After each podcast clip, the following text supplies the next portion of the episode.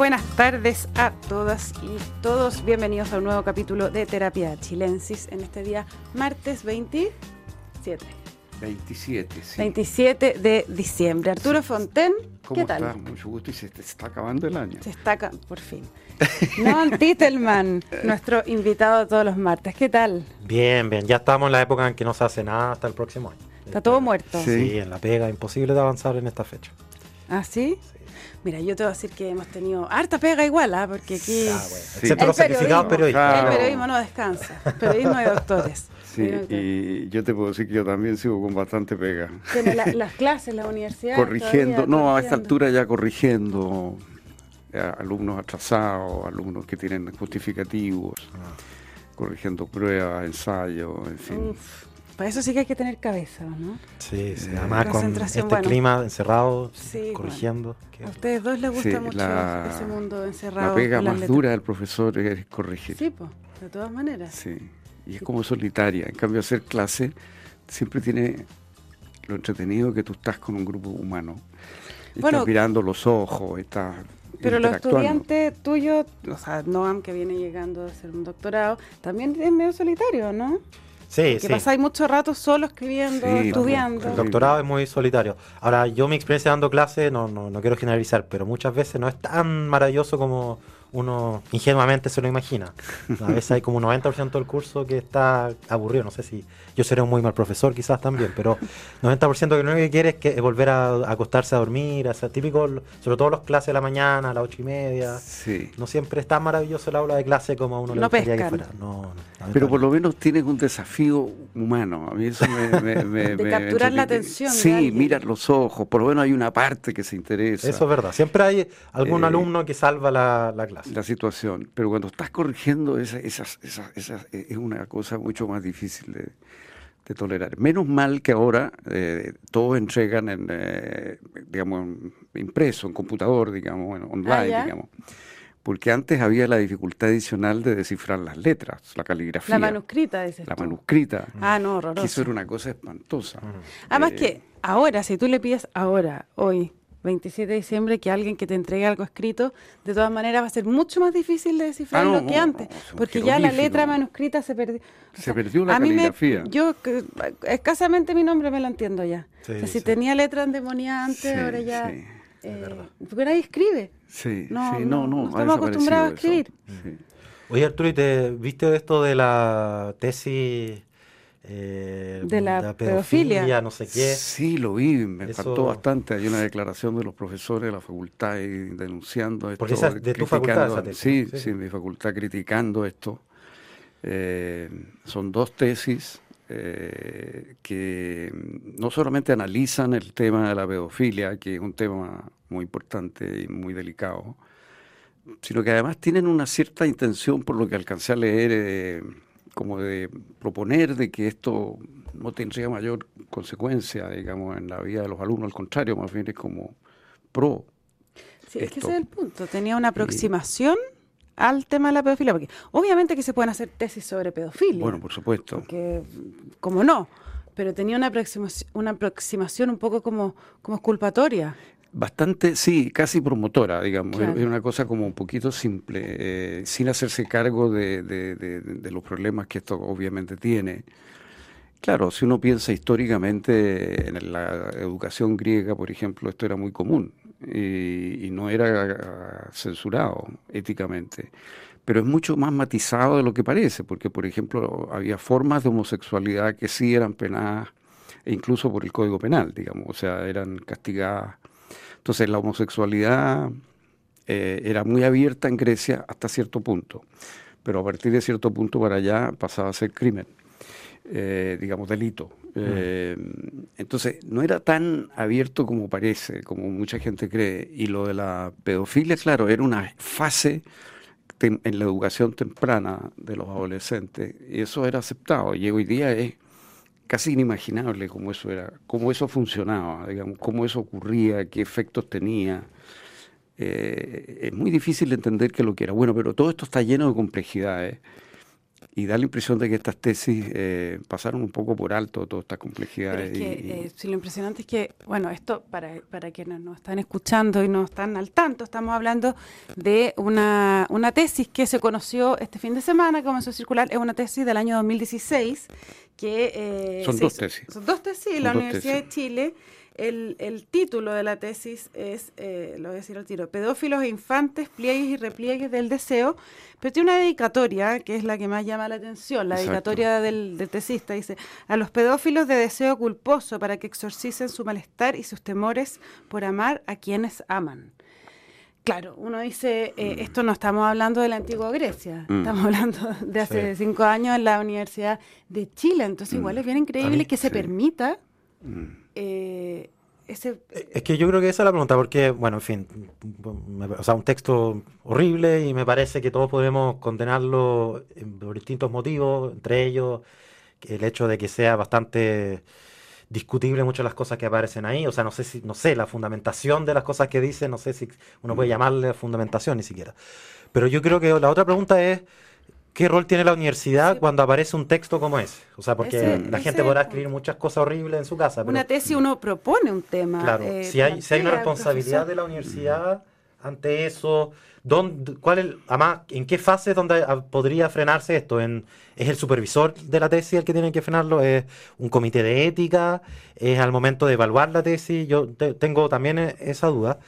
Y entre paréntesis, la, facultad sacó una aclaración que está mm. escrita horriblemente mal. Entre, No mm. sé por qué la redacción tiene una frase eterna, parecía como está escrita la tesis. Yo creo que esa es una malformación de ese mundo, pero unas oraciones de como cinco líneas mm. eh, y no dice nada. Realmente no dice nada la declaración de la facultad. Dice. Bueno, pero hay una investigación en, curso para ver qué, qué pasó, cómo le fueron las etapas, si se cumplió todo lo, lo requerido.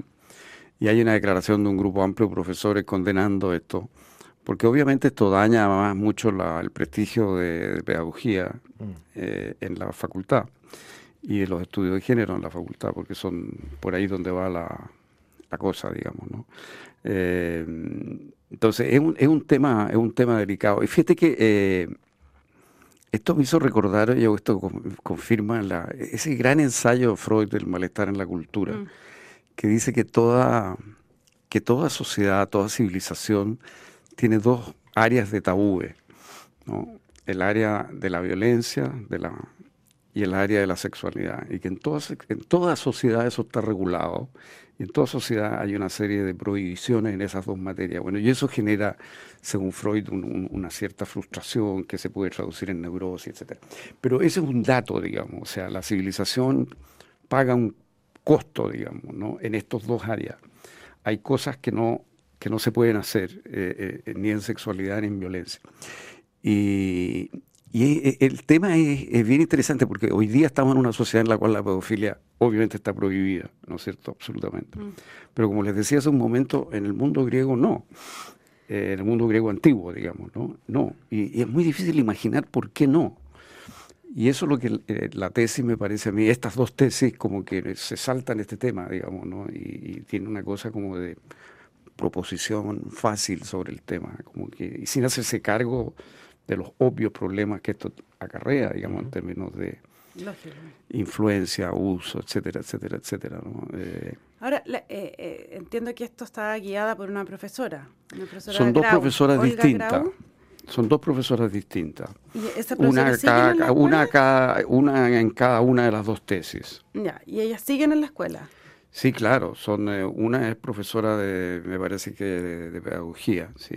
La otra, la otra está en filosofía y en estudios de género. Y esto más bien corresponde a esa área, estudios de género. Y interesante, hace, creo que el año pasado hubo una controversia en algún sentido similar, que publicaron un paper en el Journal of Qualitative Studies, creo, y era una persona que describía básicamente su masturbación con una, una ¿Imagen? Una imagen de, como de, acto sexual pedófilo, básicamente.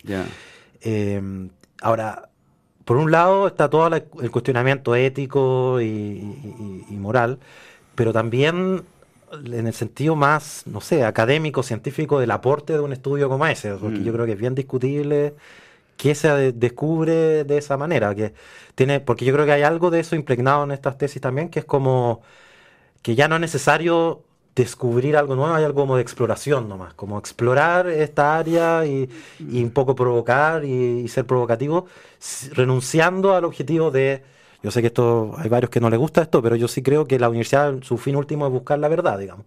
Eh, y podemos discutir si hay varias verdades o distintas verdades. Y yo creo que por ahí hay algo también más, más del, del sentido mismo de una investigación que, que es una discusión muy larga, no, no, no, no es solamente este el caso más extremo y... Claro, pero a, partir de ese, el que tú estás mencionando, se reabrió este, este debate, en el fondo, cuál es el sentido que tiene una investigación de tesis. De, de, este tipo, ¿no? Mm. Y, y, claro, la, la la temática está muy apoyada en autores extranjeros, o sea, no hay que creer que esto está hecho así a la diabla, digamos, o sea, obviamente aquí hay toda una literatura extranjera, qué sé yo, digo extranjera entre comillas, digamos, o sea, es literatura que está, digamos, sobre el tema.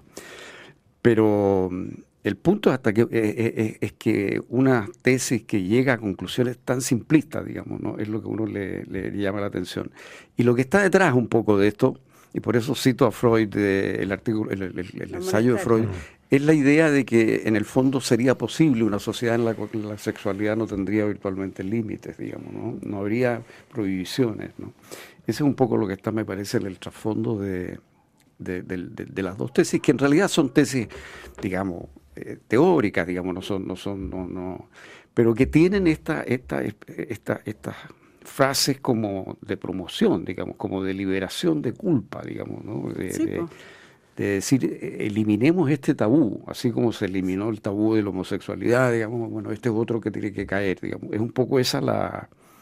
Sí, tiene espíritu de las tesis. un afán, como dice Noam, eh, provocativo y, me parece a mí que el, el objetivo de una tesis no puede ser solamente un afán provocativo.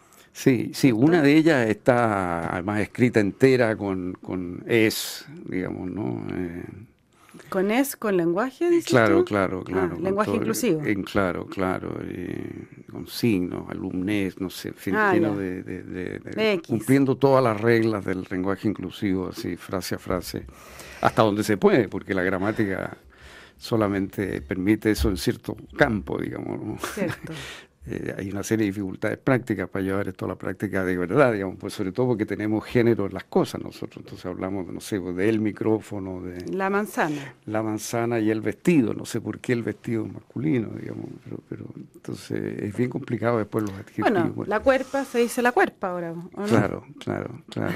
bueno, oye, ya, dicho eso de la, que interesante el tema... Bueno, esto ha corrido mucho en, la, en las redes y, por eso ha sido tema... Sí, se reventó en Twitter el sábado creo, ¿no? Mm. Sí, no sé si en otra red, pero yo la vi, yo a mí me llegó por ahí. Y refuerza toda una, no sé, preconcepción, prejuicio de un mundo de la alt-right que tiene toda una idea del marxismo cultural y que viene eh, como un intento de corromper a los jóvenes a través de la ideología de género y todas unas teorías conspirativas que se alimentan de estos hechos que son, hay que decirlo, son rarísimos. Esto no es lo que hace la mayoría de la gente en ninguna facultad en Chile. O sea, esto es un caso muy excepcional y no.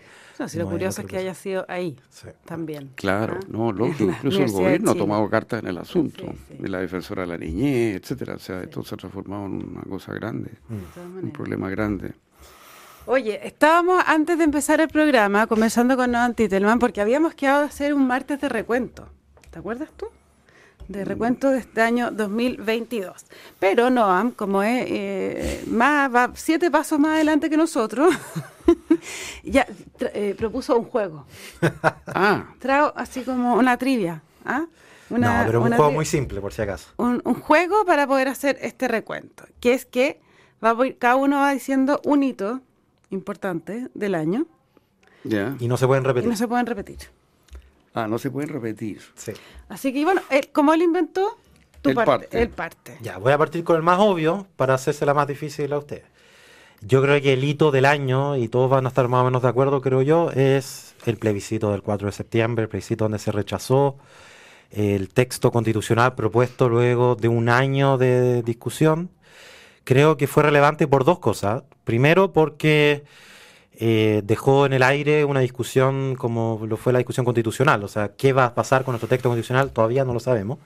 y que es una discusión que no partió el 18 de octubre de 2019, pero que empezó a verse como una salida al estallido que se generó en ese momento. Y todavía no sabemos exactamente qué va a ocurrir con el texto constitucional. Pero me parece que además ese plebiscito marcó un hito político que todavía va a tener consecuencias en el largo plazo, que fue por un lado la incorporación de un mundo de votantes que no había estado participando durante las elecciones anteriores. Prácticamente votó todos los que podían votar, o sea, quedó un 15% más o menos que no, no, pudo votar, pero, pero realmente se incorporó un montón de gente que no había votado hasta ahora, que probablemente tiene una visión distinta de la política, de la izquierda, de la derecha, de lo conservador, de lo liberal, y todavía vamos a, ver, vamos a ver cómo ese mundo se incorpora a nuestra política nacional, pero además creo que se puso el primer pie a nuevos, voy a usar una palabra que le encanta a los cientistas políticos, clivaje, en, y sobre todo en temas oh, eh, tradicional progresista, que creo que parte es aguas, parte, aguas. no sé, es que la palabra clivaje es muy útil. No, pero el clivaje sí sale siempre. Eh, nuevos espacios de separación, no sé cómo ponerle. Y eh, nuevos ejes de discusión. Y yo creo que uno que agarró mucho vuelo esta discusión progresista, tradicionalista o no, no estoy usando la palabra conservador porque en Chile tiene mala fama la palabra conservador, pero tendría por qué tenerlo. Em, y por ejemplo, todo este debate sobre identidades eh, eh, étnicas, de género, eh, que hasta el minuto parecía que solamente tenía una cara, o sea, como que íbamos avanzando progresivamente a mayores niveles de autonomía, de identificación de género, de orientación sexual, de identidades culturales y de repente apareció un mundo que estaba al otro lado, digamos, y, que tiene una expresión política. Creo que, por ejemplo, el hecho de que alguien como José Antonio Casa haya pasado una segunda vuelta no es solamente por temas económicos, aunque también obviamente los temas económicos son relevantes, creo que también estos temas juegan un rol muy importante. Así que 4 de septiembre es mi tema para el año 2022. Sí, de todas maneras, eh, eh, es la fecha que marcó... Y, y yo creo que también, bueno, tú algo dices esto que mm, en el cambio de clivaje, pero eh, yo creo que también eh, marcó el giro, el cambio de rumbo del gobierno. Eso también a mí me parece que es como una consecuencia importante del, plebiscito. Se acabó de alguna manera el ensayo mm. general eh, de, del gobierno que pretendía hacer el presidente Boric, el Frente Amplio, y fue el aterrizaje de la realidad con todo y hubo que recurrir también a, a la experiencia de los denostados 30 años, ponerse colorado y eh, incorporar, incorporar a, a, otras fuerzas con más moderación, eh, con más calma. Yo creo que eso fue de todas maneras una consecuencia del plebiscito que marca, marca este año.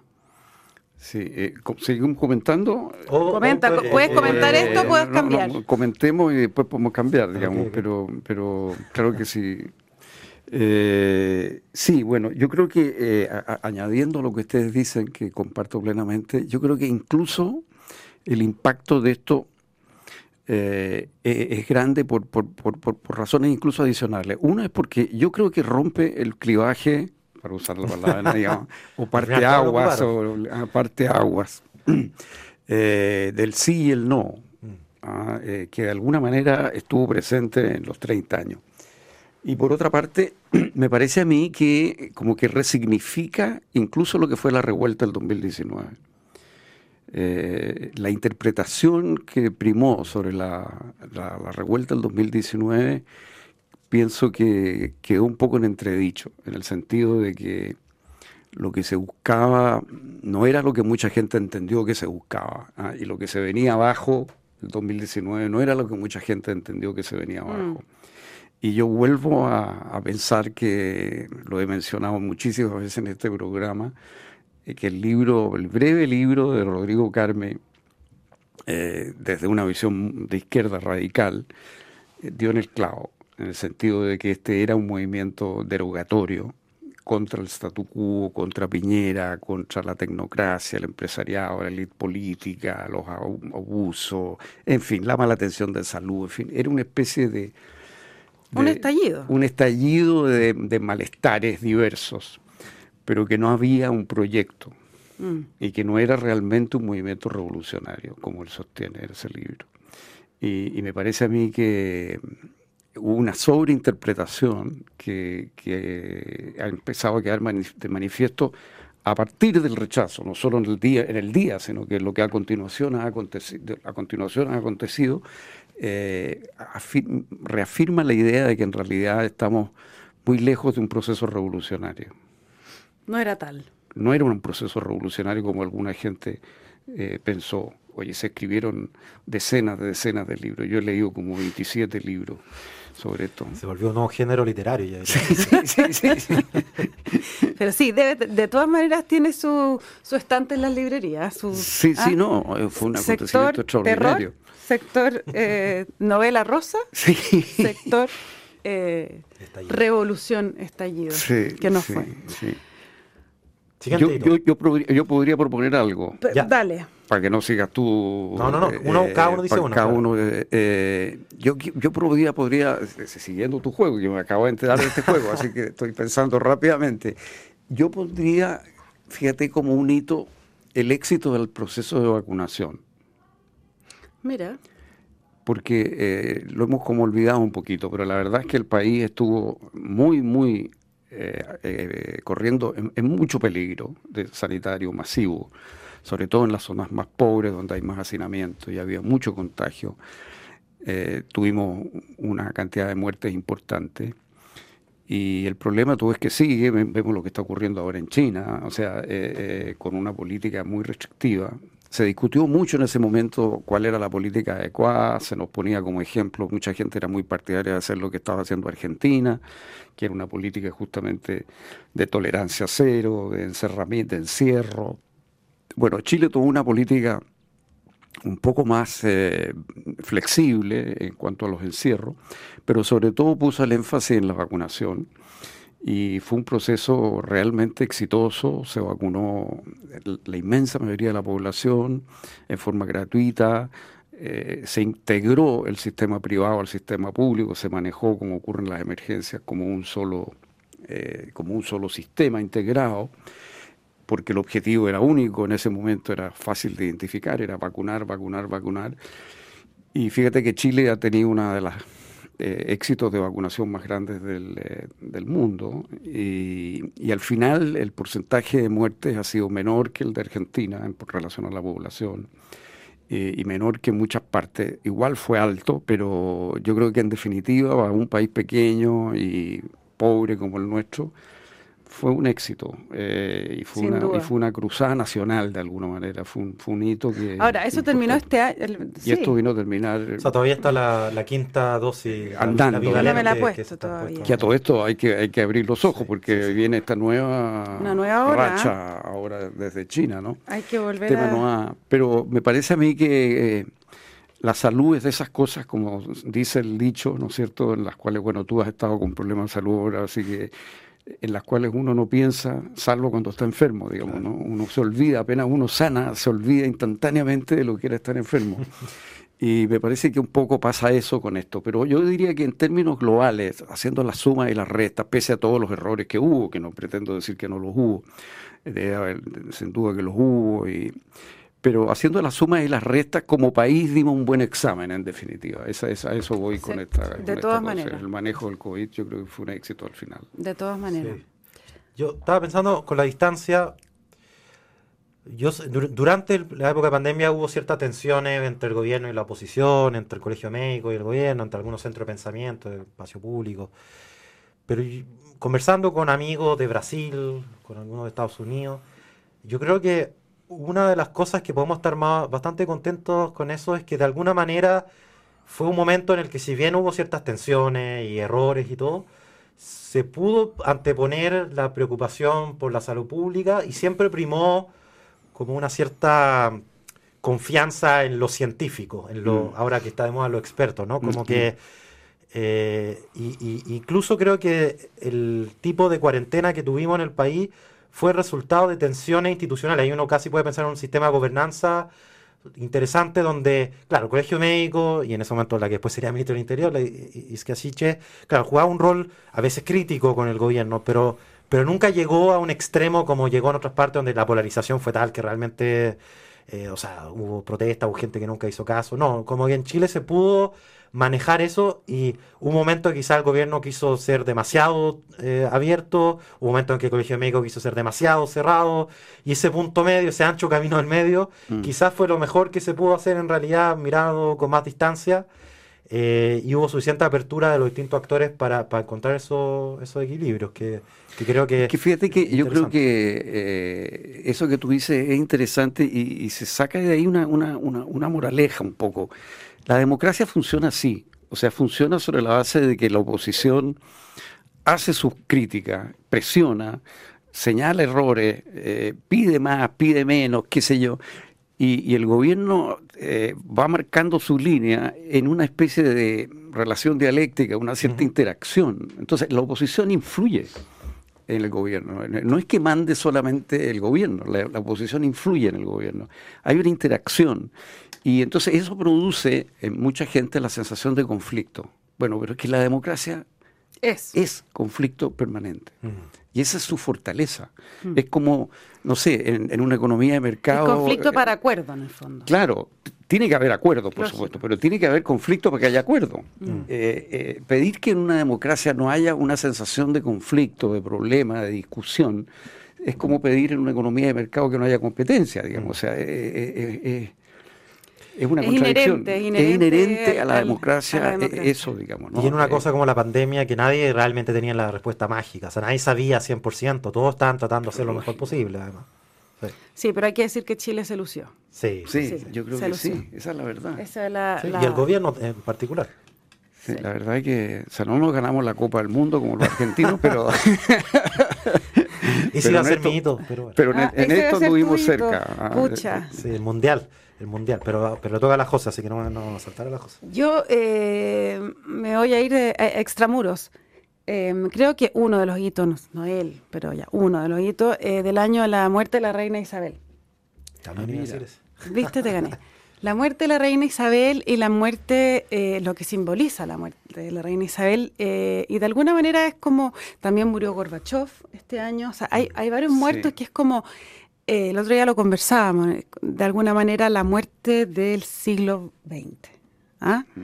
Eh, hay, algo ahí que se va mm. con, ellos, dos principalmente, y con la reina. Es, una manera de, concebir una parte del mundo que hoy cambia. Mm. ¿ah? Yo creo que eso sí es un hito importante que probablemente se va a, a ver los efectos con el tiempo no, no es algo inmediato. Pueden ser polémicas de el nuevo rey, lo que sea, pero el efecto realmente del, del, del de la muerte de ella va a ser algo mm. que se va a ver en la historia. Mm. ¿Mm? No, sí. Muy bueno el punto. Bueno, tú que viviste allá.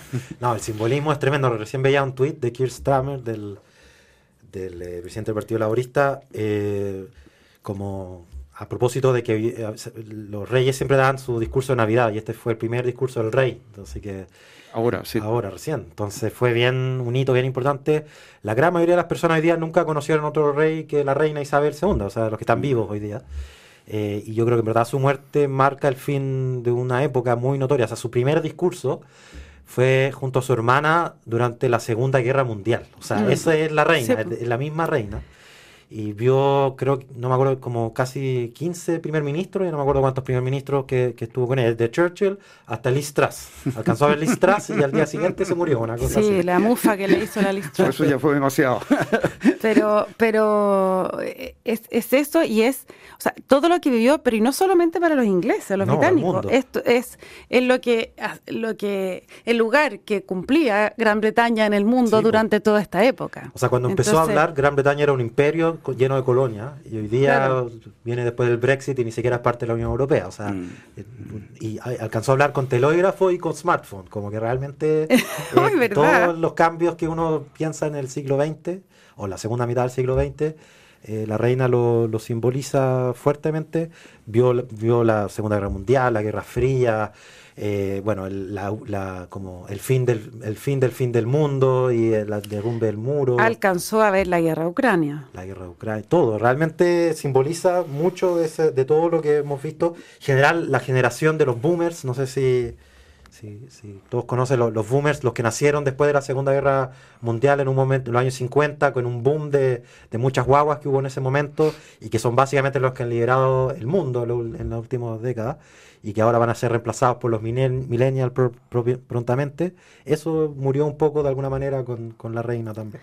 Sí, son buenos las dos figuras, porque una como que parte con la Segunda Guerra y con el mundo post Segunda Guerra y Gorbachev como que de alguna manera cierra la, Guerra Fría, ¿no? Mm. Eh, Dos figurones. sí, sí, sí, que partieron este año.